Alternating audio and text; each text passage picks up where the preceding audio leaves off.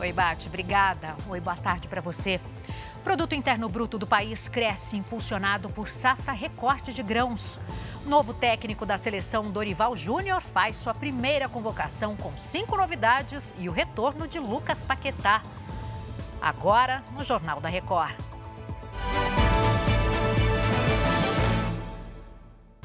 Oferecimento: Bradesco. Comprar online com cartão virtual é fácil.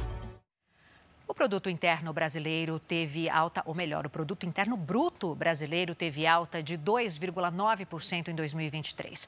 O governo comemorou o resultado divulgado hoje pelo IBGE. Vamos então até Brasília conversar com a Mara Mendes, que tem todas as informações, né, Mara? Boa tarde. Oi, Adriana, boa tarde. O levantamento mostra que o crescimento da economia foi impulsionado principalmente pelos bons resultados da agropecuária. A produção de soja e milho bateu recordes. O Brasil produziu no ano passado quase 11 trilhões de reais, acima dos cerca de 10 trilhões de 2022.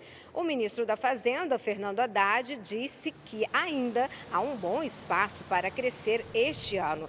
Já Lula falou em uma rede social que o crescimento foi bem maior do que o previsto pelo mercado financeiro.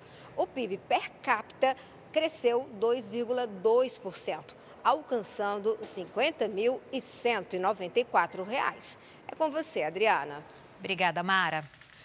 O presidente Lula participa hoje da cúpula dos países latino-americanos e caribenhos. A repórter Renata Varandas acompanha a visita e tem as informações. Olá, boa tarde. Aqui em São Vicente, Granadinas, o dia do presidente Lula está cheio de compromissos oficiais e reuniões estratégicas. Lula foi o segundo presidente a discursar na sessão plenária.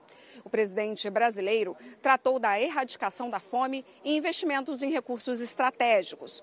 Lula também falou de Gaza e afirmou que a indiferença da comunidade internacional em relação ao território é chocante e cobrou do secretário-geral da ONU uma declaração da CELAC pelo fim do conflito. Além da cúpula, o presidente tem encontros bilaterais confirmados com a Bolívia e com a Venezuela para discutir pautas regionais. Lula também teve uma reunião grande com mais 12 países para discutir a situação na faixa de Gaza. O mesmo assunto também deve ser tratado em uma reunião bilateral com Antônio Guterres, secretário-geral da ONU. De São Vicente Granadinas, Renata Varandas técnico Dorival Júnior anunciou a primeira lista de convocados desde que assumiu o comando da seleção brasileira. A repórter Natália Dovigo tem todos os detalhes para a gente. Oi, Natália, boa tarde. Boa tarde, Adriana, a você e a todos que nos assistem. 26 nomes foram escolhidos pelo treinador. Na lista, cinco jogadores que nunca atuaram pela seleção brasileira. O goleiro Rafael e o volante Pablo Maia, do São Paulo, o zagueiro Murilo, do Palmeiras, o atacante Savinho, do Girona, da Espanha, e o zagueiro Beraldo, do PSG, da França.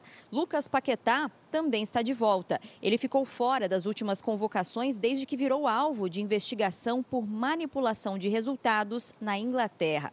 A seleção vai fazer amistosos contra a Inglaterra e a Espanha nos dias 23 e 26 de março. Volto com você, Adriana. Obrigada, Natália. Eu volto daqui a pouquinho com mais informações. Até já.